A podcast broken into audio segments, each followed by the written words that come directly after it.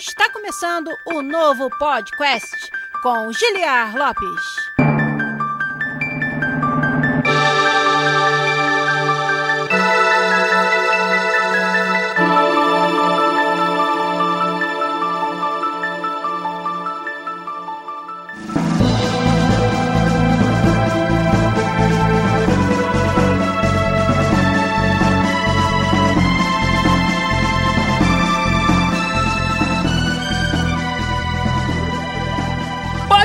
Podcast da área,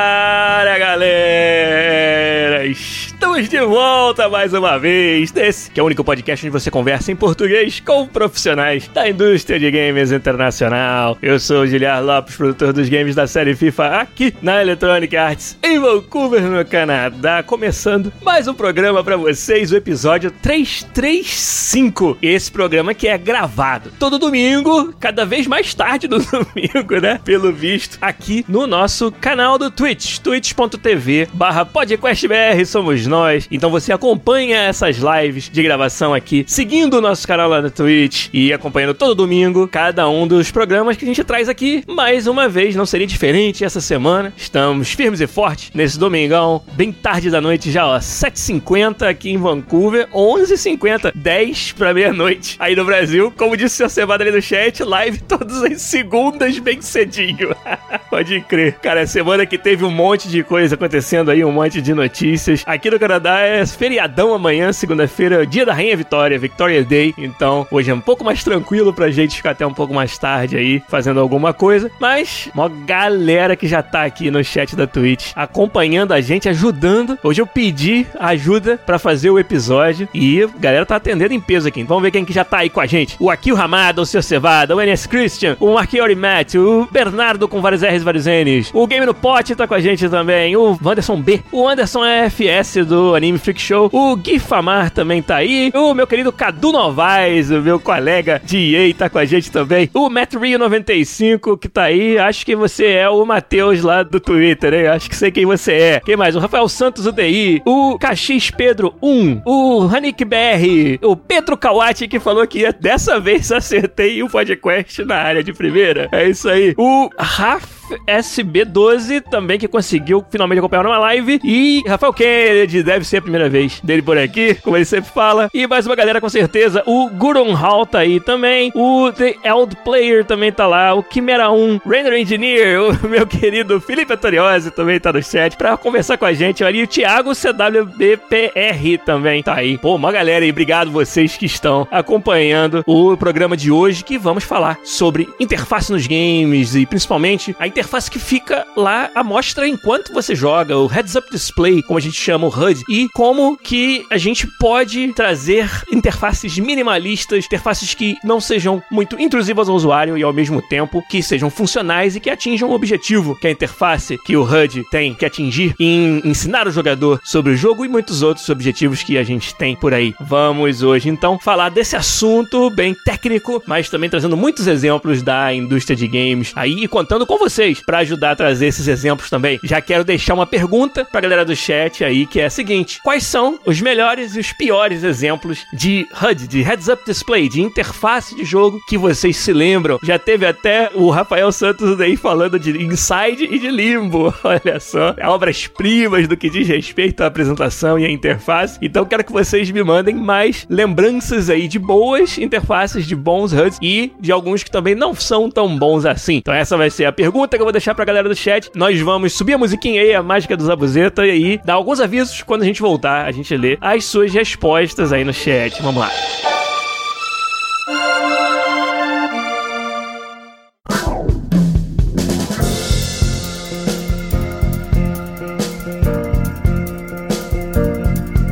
Lembrando a todo mundo que tá acompanhando a gente aí, ouvindo, seja numa versão podcast depois da terça-feira, editadinho, bonitinho, pelo Zabuzeta, ou seja no YouTube, ou seja aqui na live na Twitch, ou depois da live, quando fica por uma semana disponível lá no Twitch também. Lembrando a todo mundo que o podcast é um programa gratuito, sem nenhuma barreira de acesso, sem nenhuma paywall e sem propaganda também, exceto quando a plataforma, como por exemplo o Twitch, já tem propagandas embedded na sua plataforma. Mas fora isso, a gente não monetiza os vídeos no YouTube com propaganda propagandas. O nosso podcast também, formato podcast, não tem nenhum tipo de barreira ou de propaganda, nada que entre no seu caminho de aproveitar o conteúdo aqui. E aí acaba o quê? Que o nosso programa, ele é bancado exclusivamente pela comunidade, olha que bonito, pelos patronos que nos ajudam lá no patreon.com barra podcast ou no picpay.me barra podcast. Esses são os dois canais que você consegue ajudar a gente a continuar trazendo episódios toda semana, conteúdo aqui para vocês falando de games de desenvolvimento, do dia a dia, dos estúdios de games, agora em casa, né? Trabalhando de casa já há algum tempo aí e vários outros detalhes que acontecem quando a gente trabalha na indústria de games aqui fora. A gente traz sempre para vocês com convidados e como eu falei, tudo isso gratuito, tudo isso sem barreira de acesso e bancado pela galera lá no Patreon e lá no PicPay. Então a gente agradece muito aos nossos patronos. E uma outra forma que você tem de nos ajudar é também nos dando aí um sub, uma assinatura no Twitch usando a sua conta Twitch Prime. Todo mês você pode assinar um canal à sua escolha e quando vocês decidem assinar o canal do podcast, a gente fica realmente muito feliz e ajuda bastante também financeiramente a manter o canal vivo. Então, vocês que puderem nos dar uma assinatura do Twitch Prime também ajuda bastante a gente manter o nosso trabalho por aqui e trazer sempre conteúdo para vocês toda semana. Esses foram os avisos de hoje. A gente sobe a musiquinha mais uma vez e quando voltar, a gente responde a pergunta que eu deixei pro chat aí. Vamos lá.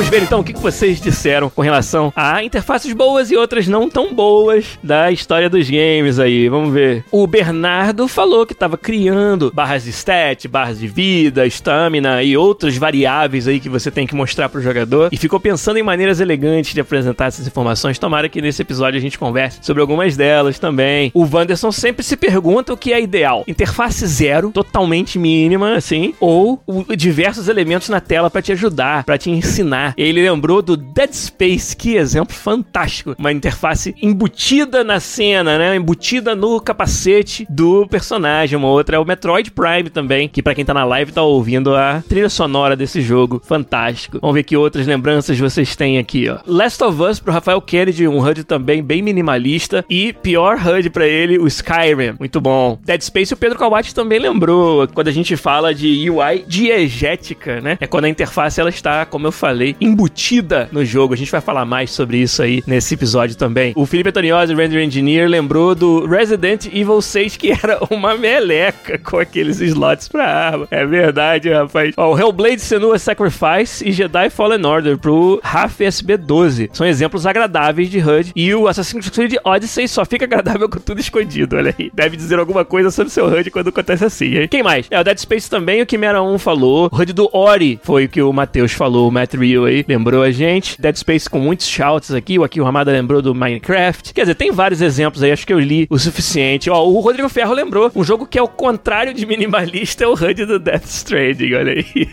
o Lucas Nemo, nosso querido Lucas Nemo, que tá sumido aí da, da comunidade, falou, ó, do For Honor. Você fica olhando pra interface ao invés de olhar pro jogo, porque é nela que você consegue ver os movimentos do inimigo. A gente vai falar de todos esses pontos aí. Olha, eu tenho uma pauta prontinha aqui que foi ajudada mais uma vez pela equipe de pautas do podcast, o Sr. Cevada, o Garu e a galera que fica lá no nosso canal escondidinho lá de pautas. E tinham vários desses pontos que vocês acabaram de tocar, como UI diegética, como você jogar a UI ao invés de jogar o jogo. Tudo isso a gente vai falar com mais detalhes. Mas muito legal ver que nas respostas de vocês já tem vários desses pontos que a gente vai falar. Então vambora, vamos começar o assunto principal do podcast de hoje, explorar mais a fundo esse assunto dos HUDs e da interface minimalista nos games. Vamos lá.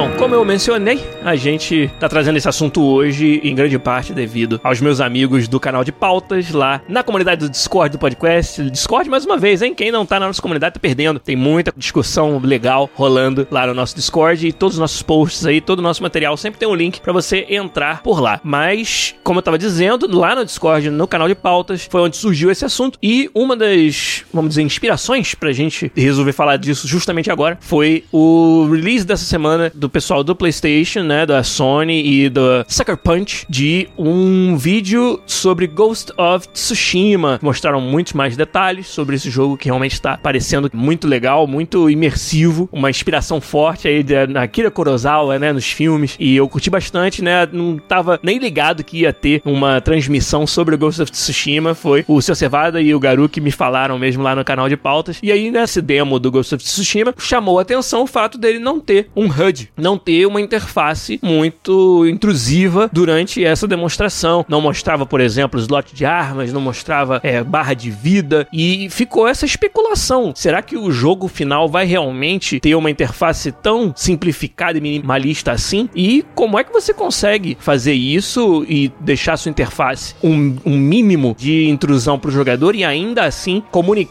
todas as informações que ele precisa saber sobre o estado do jogo, que é um dos papéis que o HUD e a interface fazem. Depois disso, o pessoal da Sucker Punch já, já veio aí em artigos, por exemplo, no VG247, que é um site de videogames aí bem interessante, já meio que desmentiu, falou que o objetivo desse demo era não colocar muita coisa na interface, até para que as pessoas não ficassem especulando o que, que é essa barra, o que, que é esse outro indicador, mas eles já explicaram que vai ter algum tipo de HUD no jogo final, porém a recepção do HUD minimalista ou inexistente quase desse demo foi tão boa que está fazendo os designers da Sucker Punch repensarem e talvez trazerem opções de HUD mais minimizado para o jogo, o que é muito interessante e traz novamente a gente para a discussão do episódio de hoje. Eu acho que dá um, uma desculpa muito legal para a gente vir aqui e falar sobre interface minimalista, sobre HUD nos games. O que, que é o HUD? HUD é o Heads Up Display. É um termo que eu acho que deve ter ficado mais popular conforme os jogos de primeira pessoa começaram a surgir. Heads Up Display é o display que está na frente da sua cara, né? Tá na sua cabeça. Essa que é a ideia de que se um jogo, principalmente em primeira pessoa, ele é percebido através da perspectiva do personagem, o HUD são todas aquelas informações que estão ali projetadas para que você conheça o estado do jogo. O HUD ele serve como uma grande ferramenta de output, é uma saída de informação do jogo para o usuário. E aí, se vocês lembrarem, duas semanas atrás a gente fez um episódio sobre desafios fundamentais do game design, onde um desses desafios que a gente resolveu falar naquele dia era o de abstração versus imersão. Como era difícil você garantir a imersão do seu jogador, sendo que você tinha vários níveis de abstração de entrada e de saída, de input e de output no jogo. O HUD, a interface no geral, ela é mais um nível de abstração. Ela é mais uma maneira que você encontra de comunicar. Por exemplo, se o seu personagem está machucado, como é que você, durante o jogo, vai comunicar isso? Se você pensar na experiência de vida real, a gente sabe que a gente tá machucado porque a gente sente dor, né? Ou a gente sabe que tá doente porque a gente sente algo estranho. E no videogame, como é que você passa sentimento, né? Passa algo que o personagem só percebe através do seu sistema nervoso, que não está, pelo menos até hoje, ligado do sistema nervoso do usuário, né? Quem sabe um dia a gente tenha uma interface neural aí, mas por enquanto a gente ainda não tem, né? Uma forma de mandar estímulos direto pro cérebro no nosso usuário. Tem que passar através da tela e dos dispositivos outros que a gente tem de output aí, do som, etc, né? É bem difícil você mostrar isso sem ter essa abstração da saúde, do grau de vivacidade do personagem que a gente usa o HUD para comunicar. E várias outras variáveis, até mais difíceis ainda de você de você representar de uma outra forma, precisam entrar no HUD. Por exemplo, a sua resistência ou aptidão física, o nível de mana que você tem, tipo, a sua energia etérea que você usa para soltar magias e vários outros assim que a gente tem que comunicar de alguma maneira. A galera do chat tá dando vários exemplos devido a isso que eu tô falando, de formas que você pode passar esse tipo de informação sem usar uma barrinha na tela. Por exemplo, o Resident Evil 2, o game no pot lembrou, mostrava o dano na forma que o personagem se movimentava. Ele começava, por exemplo, a mancar, o personagem botar a mão na barriga, né? E parecer que ele tá com as costelas meio quebradas e tal. Era uma outra maneira de você usar a animação do personagem, principalmente quando não é um jogo em primeira pessoa, quando você vê o personagem na sua frente, mostrar que ele tá passando por uma situação ali de, de, de dor. O Thiago CWBPR lembrou também do piscar a tela, normalmente em vermelho, pintar as bordas da tela de alguma outra cor, de vermelho, ou de alguma maneira colocar uma camada de ruído ou de algo assim na sua tela que te mostre que aquele personagem tá em apuros. E são todos exemplos que vocês estão dando aí que são muito interessantes, mas que a gente vai chegar numa sessão sobre isso aqui na pauta já daqui a pouco. Mas é interessante como eu vejo que o pessoal da nossa comunidade está muito antenado ao problema de ter um HUD que não te atrapalhe demais, de não ter muitas barras e muitos elementos,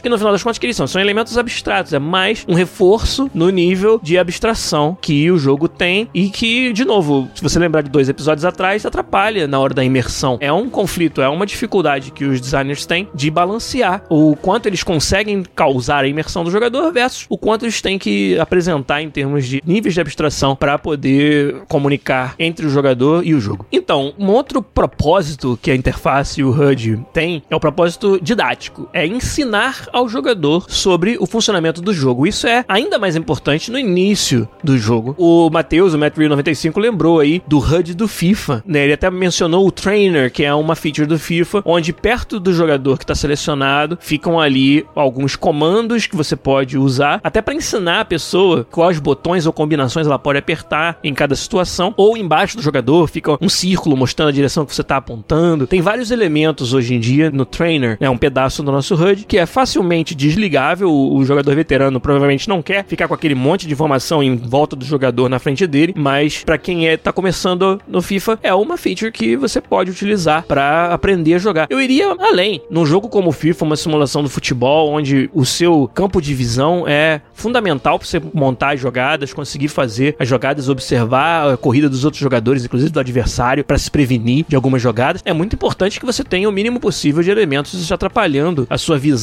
Muita gente está sempre pedindo melhorias para nossa área, né? Essa é uma área que eu trabalho no FIFA diretamente, o Heads Up Display é a parte do que o meu time faz e muita gente pede, ah, não tem como tornar semi-transparente, não tem como dar opções pra gente eliminar determinadas partes da interface e a gente, na medida do possível, vem fazendo cada vez mais, é, atendendo a esses pedidos, né? Hoje no FIFA você pode desligar o minimap, que é, fica ali embaixo, a gente chama de radar, né? Um quadradinho com um campinho em miniatura onde você vê os bonequinhos, bolinhas e triângulos dos jogadores, você pode desligar aquilo. A gente, recentemente, acho que uns 3 ou 4 anos atrás, fez melhorias de usabilidade no minimap, onde não mais são todos bolinhas. Quando era todos bolinhas, às vezes os dois times tinham a cor de camisa muito parecida e no minimap você não sabia quem era quem. Agora, pelo menos, a gente tem tanto a opção de você trocar as cores dos elementos, quanto também um time é sempre bolinha, o outro é triângulo, que são duas formas bem fáceis de você, de relance, já conseguir determinar quem é quem. E várias outras melhorias que a gente tem feito nessa área, assim, não preciso entrar em detalhes sobre FIFA aqui, mas só para deixar registrado, já que o, o Matheus falou que é uma área realmente importante, que a gente dá muita atenção durante o desenvolvimento do FIFA. Mas como eu falei, o HUD ele tem um propósito didático, né? Muitas vezes assim, você tá jogando um jogo e, e tem uma determinada ação, um determinado botão que você aperta que vai gastar, vamos dizer, mana ou stamina do personagem, né? E você não sabe disso. Às vezes o jogador ele acha que ah, pode dar especial no Final Fight à vontade, que não vai ter consequência, não vai perder um pouquinho de vida por causa disso. E aí a interface ela te ajuda a comunicar isso, dizer, ó, oh, essa barrinha tá descendo conforme você tá usando essa ação. Então, talvez seja algo que você tenha que planejar melhor, que você tenha que usar com mais cautela, né? E esse é um tipo, um exemplo assim que vem à cabeça de primeira sobre o uso da interface do HUD para ensinar como um jogo funciona. Então, de alguma maneira, a gente acaba reconhecendo o valor de ter uma interface na frente do jogador, ajudando ele aí no aprendizado do jogo e na curva de aprendizado. O quanto tem disso e como você faz é que é o pulo do gato, é que é onde você vai diferenciar as boas interfaces, os bons heads-up display daqueles que atrapalham mais do que ajudam. Um outro ponto aqui da pauta que eu tinha colocado pra gente falar é sobre features de HUD, de interface, que acabam é, com a graça, às vezes, de uma determinada parte do jogo ou acabam sendo formas que tornam certas mecânicas do jogo muito fáceis. Por exemplo, um modo detetive, visão de detetive do Batman, ou o senso de bruxeiro do Witcher. Acho que o Homem-Aranha também tinha, né, uma visão de sensor aranha, que o que essas features fazem, basicamente, é dar um destaque, um highlight a determinadas partes do cenário quando você as liga e com isso tornar um pouco mais fácil você detectar coisas importantes no cenário do jogo. Então, de novo, a gente fica meio balançado, né? Por um lado, você precisa que o jogador não deixe de ver coisas críticas que tem na cena do jogo. Você fica balançado entre o quanto você quer garantir que o jogador não deixe de enxergar coisas importantes na sua cena, mas em alguns casos, em alguns jogos, a graça de resolver aquela missão ou aquele problema é encontrar coisas no cenário. E aí, quando você usa um modo desse para dar um, um, destaque muito óbvio naquela coisa que você tá procurando, deixou de ter desafio. Então, esse é um outro ponto em que é um balanço fino. O game designer ele tem que pensar: o meu objetivo com essa missão é de que o jogador perca tempo procurando coisa no cenário, ou não é isso que é importante? O importante é ele experimentar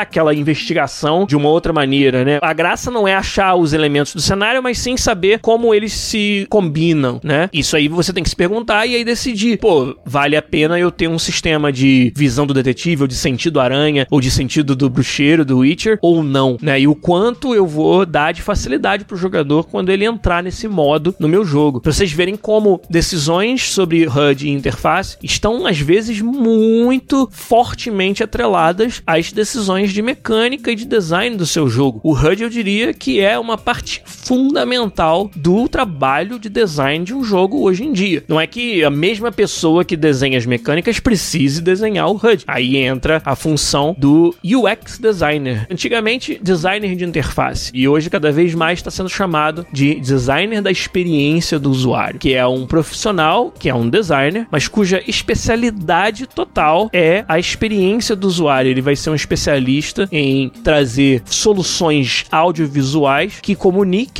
de forma adequada informações para o jogador. E isso muitas vezes passa por desenhar o HUD, desenhar ferramentas, desenhar features de interface que ajudem a comunicar as coisas com o jogador. Então, tipicamente, eu como um designer que não sou UX designer, se eu quisesse trazer uma mudança de interface como muitas a gente faz dentro do FIFA, eu iria ter um parceiro que é um UX designer, que iria me ajudar, por exemplo, escolher formas e cores e maneiras que eu faço animações na minha interface para poder comunicar para o usuário. Ele seria um estudioso de semiótica e de várias outras áreas que eu não necessariamente sou um especialista. E ele iria saber, olha, quando você usa formas diferentes, você causa uma determinada maneira de perceber o que você está falando, né? Quando você usa ícones, você faz de outra forma. Quando você usa texto, é um outro trabalho para o usuário de decifrar aquela interface, né? Texto precisa ser lido, leva tempo, né? Enquanto ícone, principalmente quando é um ícone cujo outline, cuja forma é facilmente identificável contra os outros, né? Você faz ícones que são claramente diferentes uns dos outros, muito mais fácil de você decifrar do que texto. Que cores utilizar? Preocupar com pessoas que têm o color blindness, né? O daltonismo. Isso tudo são preocupações que o UX designer teria. Então a acessibilidade da interface é algo que o UX designer também vai trazer para mesa quando ele se torna o parceiro do game designer para fazer o design da interface do heads-up display do jogo. Então, isso aí é um papel que é cada vez mais importante, crucial no desenvolvimento no design dos jogos e tem tudo a ver com o que a gente está falando aqui. O UX designer é o grande parceiro que vai ajudar a gente trazer interfaces que são ao mesmo tempo minimalistas e funcionais. O Rafael Kennedy, ele adora fazer essas perguntas. Perguntou se o disquete ainda é um bom ícone de salvamento. a garotada não sabe nem o que, que é o disquete, muito menos salvar. Teve aquela história engraçada, né? Que o pai mostrou pro filho muito jovem um disquete de verdade. Aí o filho falou: Pai, você imprimiu em 3D o ícone de salvar. ele não sabia o que, que era o disquete, nunca tinha visto, coitado. O Fanto falou que agora o ícone que salva é a máscara. Pode crer. Salva todos nós, né, Felipe Antoniossi? Isso aí. Então, um outro problema que o HUD pode trazer pro jogo é quando ele simplesmente é grande demais. A gente falou de exemplos do FIFA aí, de que você não quer que os elementos da interface entrem na sua frente. Dark Souls é um jogo, por exemplo, com uma interface muito grande, cara. Pra que que eu preciso daqueles retângulos gigantes para me mostrar minhas armas? Podia ser um ícone, uma parada muito mais simples, assim, que me tomasse menos espaço, na moral. Sabe? Vários outros jogos aí que tem que pecam por trazer interface muito bruta, tomando muito espaço, tomando muito real estate, como a gente chama, né? Muito terreno da nossa tela. E aí o Pedro Corte falou, mas também não pode ser pequeno demais, né? Exatamente, não pode ser tão pequeno que você não consiga discernir a informação. Acho que o ideal é você ter features onde o usuário possa escolher tamanho da interface que ele deseja. Algumas pessoas gostam de interface um pouco maior e outras um pouco menor. Lembrei de uma história, é uma tangente, na verdade, não tem muito a ver com isso, mas falando de ícones grandes e pequenos interface, eu lembro que na época da Hoplon a gente tinha um colega, o Fábio Maneira, que jogava World of Warcraft com a galera e ele era healer, né? Então a maior parte do trabalho dele como healer era ficar observando a vida do pessoal da party, né? E dando healing e tentando não dar overhealing, né? Tem toda uma ciência por trás de você ser um bom healer, que é otimizar o seu uso dos seus recursos de healing. E o Fábio falava que quase não importava para ele o que tá acontecendo na cena do jogo, que ele jogava na interface. Ele tava ali vendo a vida dos companheiros e vendo o cooldown das suas habilidades e, e tal. E ele praticamente jogava na interface de forma que ele conseguia jogar WoW num computadores assim. Ele tinha um computador em casa muito velho, assim, que era só para jogar WoW. E ele jogava na telinha, assim, 320 por 200, um negócio absurdo. Não sei se era isso, mas uma resolução absurdamente baixa, que ele não precisava ver o resto do jogo, ele só precisava ver a interface. Aí ficavam os botõezões gigantes na frente dele, e aí ele tinha muito mais facilidade de clicar nos botões que ele tava vendo para poder fazer o papel dele de healer do World of Warcraft de forma melhor. E era engraçado a gente ver ele jogando na telinha, cara, resolução minúscula assim, e ele, porra, amarradão jogando de healer World of Warcraft. Saudade aí do Fábio Maneira lá da Hoplon, da galera que jogava com a gente lá. Ó, oh, o Matt Reed falou que ele odeia os HUDs de jogos mobile, que tem até propaganda no HUD, pode crer, entendeu? Muitas vezes é a única forma de monetização que aquele app tem, é esse aí. E o Rafael Kennedy falou, jogos de estratégia, por exemplo, não tem como se livrar do HUD, né? A maior parte deles você joga usando o HUD extensivamente, né? Esse episódio ele não é sobre quanto menos HUD melhor para todos os casos. É quase que um desafio do game design, poderia até ter feito, né? Como se fosse um episódio da série Desafios do Game Design, que é como você consegue balancear quantidade de informação mostrada e imersão do jogador no final das contas. Então, é quase um corolário de quando a gente falou de abstração versus imersão. Mas então, outros problemas que os HUDs trazem também é quando eles atrapalham as mecânicas ou fazem com que você jogue o jogo no HUD. É um exemplo que eu sempre me lembro e que são aí inúmeras versões desse tipo de jogo e sempre acontece a mesma coisa, que é jogo sandbox tipo GTA, onde você tem veículos. E o fato de você dirigir no minimap e não dirigir na cena 3D, sabe? Porque é tão mais fácil você saber virar a esquina que você tem que virar. Imagina se a gente fosse dirigir na vida real, mas ao invés de estar tá olhando para frente, tá olhando só pro GPS. Só ali pro seu celular, vamos dizer, com o GPS. Pô, cara, tanta coisa sobre a direção tem a ver com você tá olhando o que tá acontecendo em volta de você. Então, eu até fiz esse exercício em várias versões de GTA, onde eu tentei simplesmente conhecer a cidade o suficiente para conseguir dirigir sem o mapa. É complicado, cara, é difícil. Claro que na vida real você tem anos de experiência dirigindo nos lugares, né, para você memorizar os caminhos. E um game você tá jogando algumas horas, às vezes poucas horas, né? Então, para conhecer os ambientes e as cidades cada vez mais complexas e maiores dos jogos, leva um tempo. Então, o mapa ele é importante para te ajudar a se orientar. Mas eu realmente gostaria que houvesse outras maneiras mais criativas dos jogos te ajudarem nisso. Talvez um jogo onde você tenha um, um sidekick que te avisa, né? Ah, vira a terceira esquerda. Algo assim, acho que ia tornar mais prazeroso o jogo de direção de vários desses jogos se você tivesse uma outra alternativa a usar o minimap. Porque senão fica chato você dirigir olhando o mapa. Olha lá, o Matheus falou, cara. GTA ele bateu várias vezes no muro por causa disso. fica só olhando no mapa e quando olha pra frente, fodeu. E isso eu acho que é algo que devia ser mais bem pensado, né, em jogos desse tipo. Ainda mais se você quer que seu usuário passe uma boa parte do tempo usando um veículo. Eu acho um desafio interessante de a gente tentar resolver. Um outro caso parecido com esse, né, que a interface também atrapalha você experimentar uma feature do jeito que você gostaria, é quando tem uma forma muito fácil de te levar até o objetivo, tipo a setinha na sua frente. Em muitos jogos isso aí desencoraja a exploração. Muitas vezes já aconteceu comigo em jogos que não são tão óbvios em te mostrar o caminho, de você pegar às vezes uma tangente e acabar encontrando conteúdo muito interessante do jogo. Jogos da Bethesda são um exemplo perfeito, né? Em que você, no meio do caminho para sua próxima missão, às vezes, cara, você joga 30 horas antes de chegar no próximo objetivo da sua missão só de coisa que você foi ver no meio do caminho. Os jogos da Bethesda têm essa característica de, tô falando, né, de Skyrim, esses jogos assim, em que você tá andando e tá pipocando no seu minimapa íconezinhos de coisas não descobertas. Cara, dá pra fazer um meme com essa parada, que é você e o objetivo numa linha reta no mapa. Só que o jogador de Skyrim faz tudo menos seguir nessa linha reta. Vai pra direita, vai pra esquerda, dá uma volta, dá a volta no mapa todo e aí no final chega no objetivo que tava no, entendeu, 50 metros de distância. Porque cada momento você foi se distraindo com coisas que apareceram no mapa. Ah, não descobri aquilo, olha ali, outro, não sei o quê. E aí vai, e aí quando você vê, você entrou na caverna, brigou com um monte de bicho, encontrou um tesouro, não sei o que, morreu duas vezes, voltou. Quando saiu, descobriu outro lugar, entendeu? E, cara, isso é tão gostoso,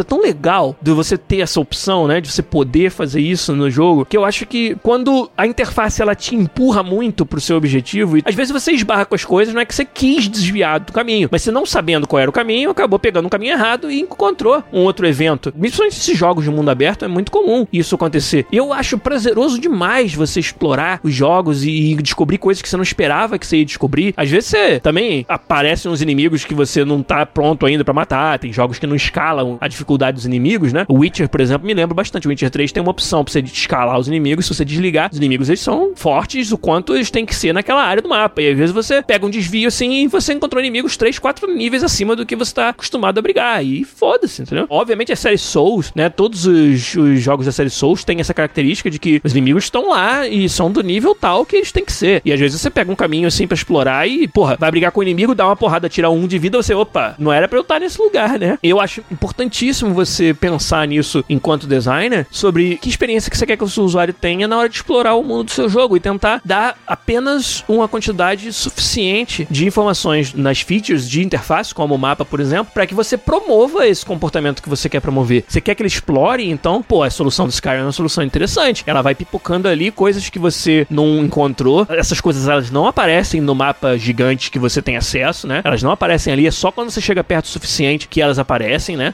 Os jogos da série Elder Scrolls, eles têm umas poucas grandes cidades, grandes marcos, né, da região marcados no mapa permanentemente, que é como se fosse assim, a pessoa que acabou de chegar, ela sabe onde são as grandes cidades. Ela sabe, ah, lá pro noroeste mais ou menos fica a cidade tal. Ou ele até no mapa que ela compra na taverna vem essas marcações. Agora, uma pequena caverna, um tesouro, um vale, um ninho de monstros e tal, são coisas que não tá marcada no seu mapa, você descobre explorando. E aí é essa forma que os jogos da Bethesda fazem. Você tá andando no mundo e conforme você vai chegando perto, essas coisas vão pipocando. E isso é muito legal. É muito interessante e te incentiva a explorar muito mais o mundo do jogo que é tão interessante quanto os mundos dos jogos que a Bethesda desenvolve. Então é mais um exemplo de que quando o HUD é muito explícito, acaba te atrapalhando, né? Acaba você não usufruindo de uma das features importantes que o jogo tem, que é a exploração. Ó, o Lucas Ramos 57 falou que o Fallout 4 também tem isso. A missão principal tá lá e você esquece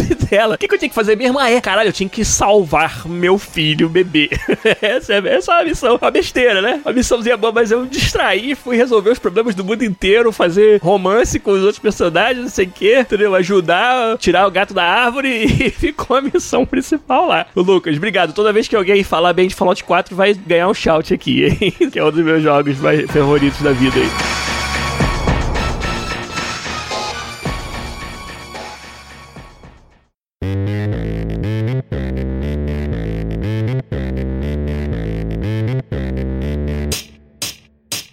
Só de problemas vive o HUD e a interface. É, eles muitas vezes também têm soluções criativas que a gente aprecia. Né? Quando eu fiz a pergunta lá no começo para vocês de bons HUDs, vocês deram vários exemplos de jogos que usam abordagens inovadoras para fazer o heads-up display, a interface do jogo. Por exemplo, jogos que utilizam de interface diegética, como nós chamamos, a interface que está incorporada, embedded no jogo. Então, o Dead Space, por exemplo, com o seu capacete, ali você está fingindo que as informações que você precisa passar pro jogador, na verdade, existem no mundo do jogo no seu capacete, né? O personagem principal, o Isaac Clarke, ele tem ali uma IA que fica mostrando essa informação projetada dentro do capacete dele para ele poder saber daquelas informações de estado físico dele e tudo mais. E essa é a desculpa que o jogo usa. Da mesma forma, o Metroid Prime não tem assim uma explicação científica para por que que a Samus tem aquelas informações, mas você imagina, né? E, e em algumas cenas cenas do jogo, até ele mostra, né, a Samus com o capacete e a projeção dos elementos de heads-up display dentro do capacete dela, né? E isso aí é muito legal. Inclusive no Metroid Prime, como é um jogo já bem antigo, né, da época do GameCube, o primeiro Metroid Prime, era muito legal ver assim que você movia a câmera e tinha um certo lag pro HUD vir junto, que realmente parecia que tá no seu capacete, né? Quando você move a câmera é como se estivesse movendo a cabeça. E aí o HUD ele demorava um pouco para vir, como se o capacete tivesse uma certa inércia, né? E isso era muito legal. É um detalhe, né? Mas para quem trabalha trabalha com presentation como eu, a gente nota essas coisas e a gente vê que ali teve um trabalho do designer da interface de pensar nisso, né? Pensar em, caramba, se eu quero que isso realmente represente que tá no capacete, eu tenho que fazer ele lagar um pouco, né? Conforme você se mexe. E isso, quando você percebe isso no Metroid, você bate palmas pro designer desse sistema, porque realmente ele conseguiu representar algo que tá projetado no seu capacete de uma forma muito real, assim, muito imersiva. O Metroid Prime é um exemplo fantástico do game design para várias questões aí, para vários problemas que eles resolveram muito bem. Que outras soluções a gente pode ter para tentar minimizar nossa interface ou minimizar pelo menos o impacto dela negativo na sua imersão? Você pode, por exemplo, evitar de mostrar a precisão exata de certas informações que o usuário não precisa ter aquela precisão toda. Por exemplo, alguns jogos eu diria que sim, mas todos os jogos precisam que você veja exatamente o valor do dano causado. Eu acho que tem alguns jogos onde se justifica isso. Mas Mas será que você precisa ser tão preciso assim em botar um texto ou botar uma barrinha sobre qual a quantidade de dano que foi dado? Ou será que basta algum tipo de efeito que mostre, ah, foi muito ou pouco ou nada? Então você pode, cara, por uma combinação de features audiovisuais, substituir aí um pedaço da sua interface. Então você pode, ah, eu tô batendo de espada e aí faz um barulho de bater a espada na carne. Aí você sabe, porra, espada na carne, parada deve ter dado um dano alto. Agora você vai de espada e faz um barulho de metal no metal. Pim! Aí você, pô, deve ter batido numa armadura. Provavelmente não causou tanto dano. Quando os jogos têm voz e os personagens são humanoides contra os quais você tá lutando, você pode usar a voz deles para falar tanto o grunhido de tomar o dano, né? Uh, ah. Então quando for muito grande o dano, o cara. Uh,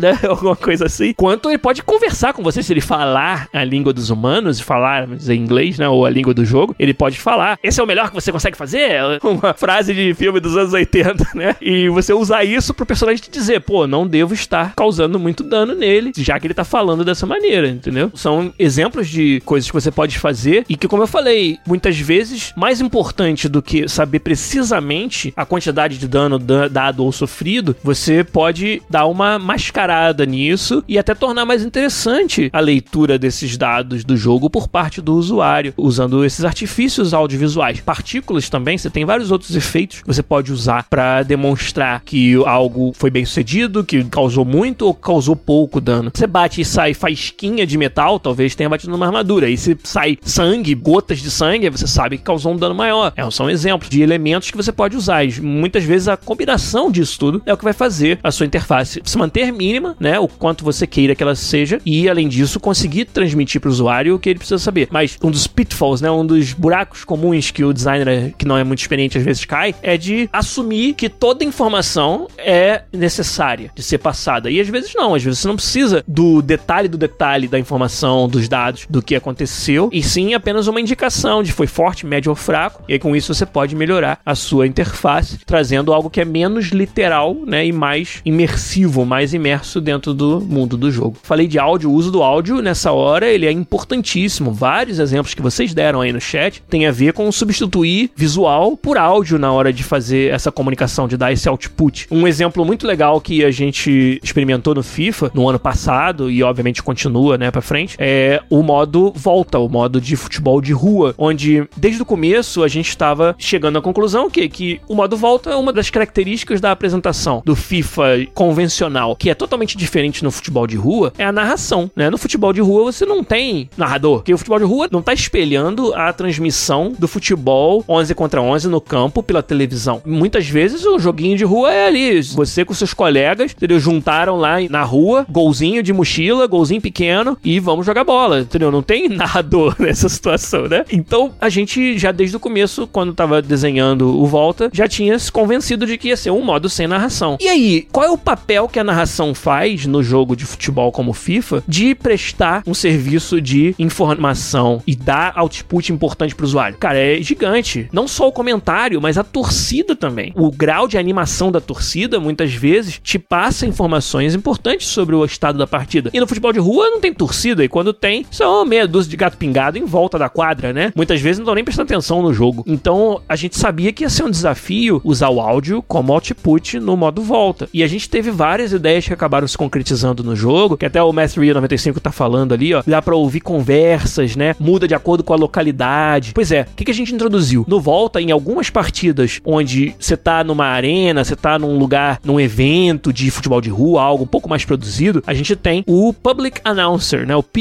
O cara que fica lá hypando a torcida, né? Geralmente é um DJ ou um cara com um microfone lá que fica meio que zoando até os jogadores, né? E, e hypando a galera que tá assistindo o jogo. Então, ele tá lá no jogo de futebol de rua, o cara dá uma caneta no outro, né? A caneta, para quem não é do Rio, é passar a bola entre as pernas do adversário. Famoso ovinho aí para outros lugares do Brasil. Aí tu deu a caneta, aí o, o Public Announcer fala, e aí?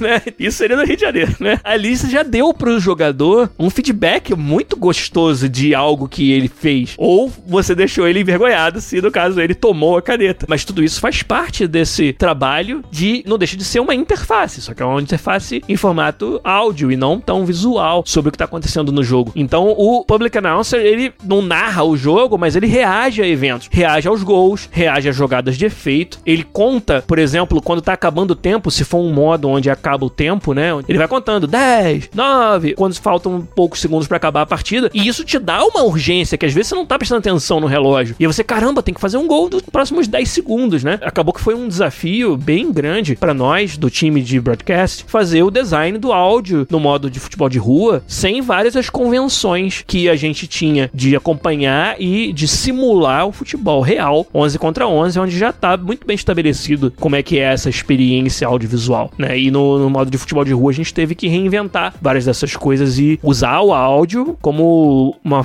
interface importante para você acompanhar o que tá acontecendo no jogo. Quer ver um outro exemplo que eu acabei de lembrar do áudio? É o que a gente chama de player calls. É quando um jogador, né, um personagem que tá lá no campo jogando, ele fala para chamar atenção para alguma coisa. E no futebol de campo, você que tá de casa assistindo, você raramente ouve a voz dos atletas, né, dos jogadores, que eles estão lá no campo, os microfones estão longe deles. Às vezes acontece, o cara vai pegar uma bola para uma lateral, você ouve ele falar alguma coisa e outra que o jogador de futebol também não fica tagarelando o tempo todo, né? Tem alguns jogadores que gostam de falar bastante em campo, outros menos, mas o cara tá ali jogando futebol, ele não necessariamente tá falando, geralmente é um vai, vai, vai, pega, pega, uma coisa assim. E você no futebol 11 contra 11, você não ouve muito dessas coisas porque os microfones estão muito longe deles e nem é o objetivo daquela transmissão. Mas no futebol de rua tem tudo a ver. Você tem muito menos gente, tá muito mais próximo da ação. Então a voz dos personagens é algo que a gente tentou também trazer no volta e inclusive usar para dar ao jogador algumas dicas sobre o que tá acontecendo na jogabilidade. Então, às vezes você tem um colega de time que tá livre e aí no volta você ouve ele falar: "Passa para mim, passa para mim" ou algo assim, não sei quais são exatamente os assets, né? Foram gravados em várias línguas, inclusive o português, e os jogadores eles se comunicam e você ouve a voz deles, até porque não tem narração, então é mais fácil você discernir. A gente fez isso no modo de futebol de rua como maneira de te dar esse feedback. Na marcação também, o cara vê que tem um jogador vindo livre, ele fala: "Pega, pega", algo assim, e trouxemos tudo isso dentro do modo com a maneira de substituir uma falta que a gente sentiu que ia fazer, que era de output tanto de narração quanto de torcida. Então, foi um momento aí no ano passado, né, no FIFA 20, que foi o primeiro que teve o modo volta, em que o time de broadcast teve que pensar muito, trabalhar muito o design bem detalhado da abordagem de áudio para esse modo de jogo, que eu acho que ficou super legal. Eu acho que o resultado foi muito bom. E tomara que os jogadores de volta também tenham achado isso. Como eu falei, eu não acho que exista o design do HUD ou da interface de forma totalmente separada do resto do design do jogo. São coisas que andam muito próximas e um dos maiores parceiros que o game designer tem é o designer de experiência do usuário, o UX designer. Né? Então, muitas vezes, você pode trazer mecânicas do jogo que ou elas foram desenhadas de forma a facilitar a interface ou tunadas de maneira a tornar mais fácil o trabalho de você comunicar o estado do jogo para o jogador através da interface. Então, exemplos de onde isso acontece, né? Jogos que têm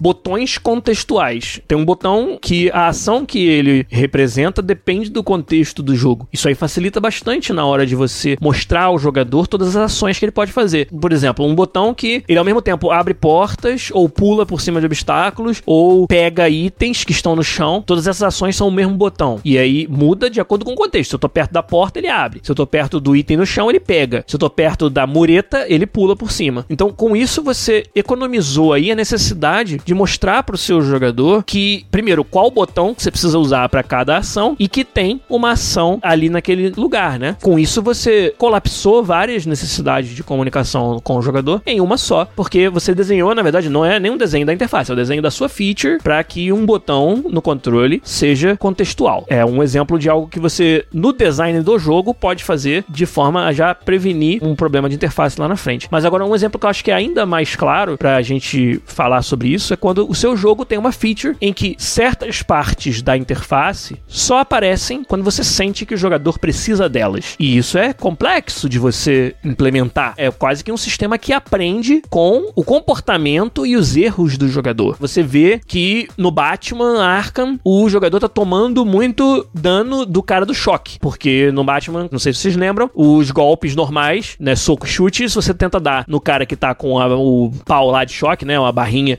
eletrocutada, você toma choque, né? Porque é um ataque muito direto, o cara vai lá e usa o choque para te repelir. E aí você precisa usar a capa para dar um stun nele, né? Pra dar uma capada nele e ele fica atordoado e aí você consegue bater. Se o usuário esqueceu ou não sabe que ele precisa fazer isso, ele vai tomar dano até morrer, né? Vai tomar dano de choque direto. E o jogo Batman Arkham, isso é uma característica da franquia, quando o usuário faz o mesmo erro duas ou três vezes, aí o jogo mostra algo na interface que diz: aperte o A para usar a capa contra contra adversários com choque. Ele só mostrou aquilo ali porque ele detectou que o usuário precisava saber. E isso, por mais simples que possa soar, é uma ferramenta super poderosa para você tornar o seu HUD mais minimalista. Mostrar para o usuário apenas a informação que o seu jogo acha que ele precisa em cada momento e deixar o usuário expert livre de tudo isso. O cara que sabe como bater no cara de choque, como bater no brutamontes, como reagir a cada um dos eventos, já tá no sangue dele, ele não precisa de aviso de interface. Então você quer preservar a experiência desse jogador. E uma das formas que você pode fazer isso é um sistema inteligente, né, como a gente fala, de mostrar informações para o usuário, né, onde ele vai aprendendo com os seus erros e o seu comportamento e vai mostrando apenas aquilo que é necessário mostrar para o usuário em cada momento. Isso, eu acho que é algo que devia ser muito mais explorado nos games. Vários jogos têm elementos do HUD que somem e só aparecem quando você precisa deles. Se eu não tô em combate, não mostra barra de vida. Sei lá, se eu não usei magia ou não entrei no modo de usar magia, não mostra barra de mana. E várias outras coisinhas que você pode fazer. Esses são exemplos mais diretos. Mas eu acho que no geral são uma tendência que eu acho que precisava ser mais explorada. Sistemas inteligentes de te dar na interface apenas aquela informação que você detecta que o usuário precisa saber em cada momento. Então, essa é uma maneira, por exemplo, de você ter uma interface que é didática, que ela te ensina a jogar quando você não está sabendo jogar, mas que ela não fica na sua frente quando você já sabe jogar. E de uma forma natural. E se você pega o jogo depois de uma semana sem jogar e esqueceu as mecânicas, uma das formas de você lembrar de novo é essa. O jogo vai te mostrar quando ele vê que você está falhando em utilizar da forma correta. Eu sou fã de sistemas assim e acho que tinham que ser muito mais explorados nos jogos, principalmente jogos com muitas mecânicas complexas, jogos de action adventure, onde você tem certa forma de pular um buraco mais longo que você não tá usando certo e o jogo te avisa, ó, oh, segure o botão tal para se pendurar e tal, sabe? Isso eu acho legal, quando o jogo consegue só te mostrar o que você precisa. E para mim é uma tendência aí que devia ser mais explorada, como eu falei, e talvez algo mais moderno, né? Mais, mais avançado, mais interessante, né? inteligente dos sistemas de interface dos jogos que precisam ser muito mais utilizados, eu acho.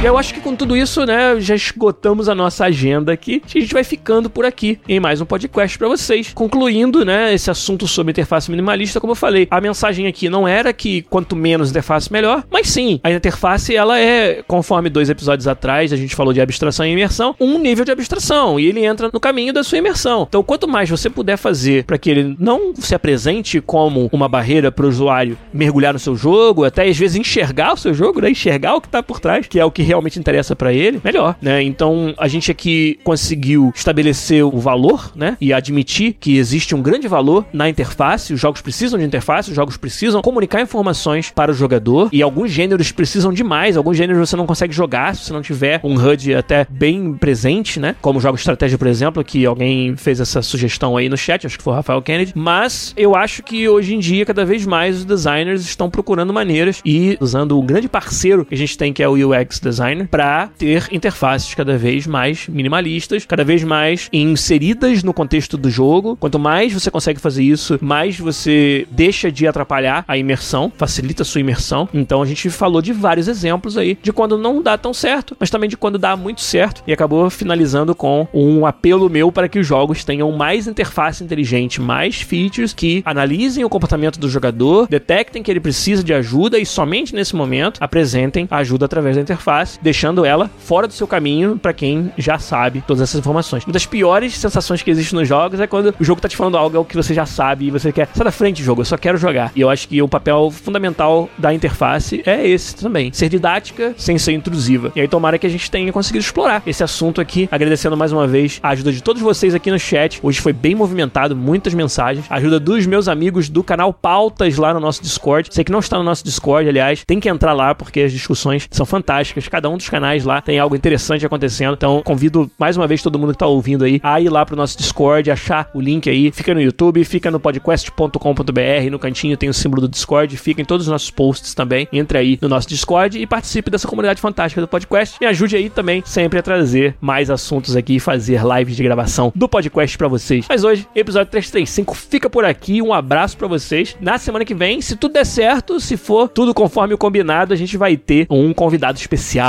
Mais uma vez, vamos fazer mais um episódio do podcast Co-op com vocês aí e um convidado pra semana que vem. Então, fiquem aí no aguardo e me ajudem cada vez mais a manter o projeto do podcast vivo. Obrigado mais uma vez pra vocês, um abraço e até semana que vem com mais um podcast. Tchau!